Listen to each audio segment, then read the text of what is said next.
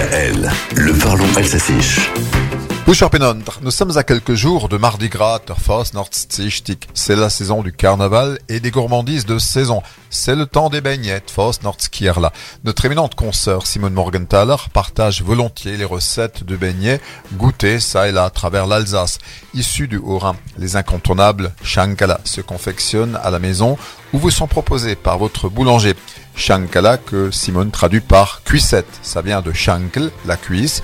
Au passage, vous apprendrez peut-être que le fémur se dit Shankelknora en alsacien, l'os de la cuisse.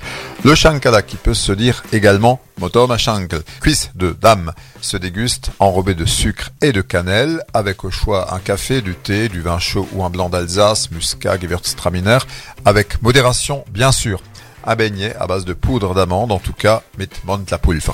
Dans les beignets de carnaval, on a également les charva ou cherve en forme de losange. Ça signifie éclat ou débris. Ce sont là des gourmandises façonnées à la roulette cannelée là.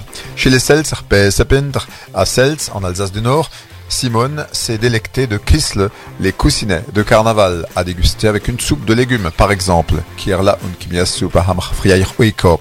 Un dernier pour la route qu'on prend également avec la soupe, le Schlupfkichle du Val de Villers. Comme son nom l'indique, c'est un beignet en forme de nœud à consommer avec une larme de Kirschwasser. Allez, faites péter les beignets et oubliez votre régime, Héloïse, car si vous n'en voulez pas, la maîtresse de maison risque de vous traiter de Kierla.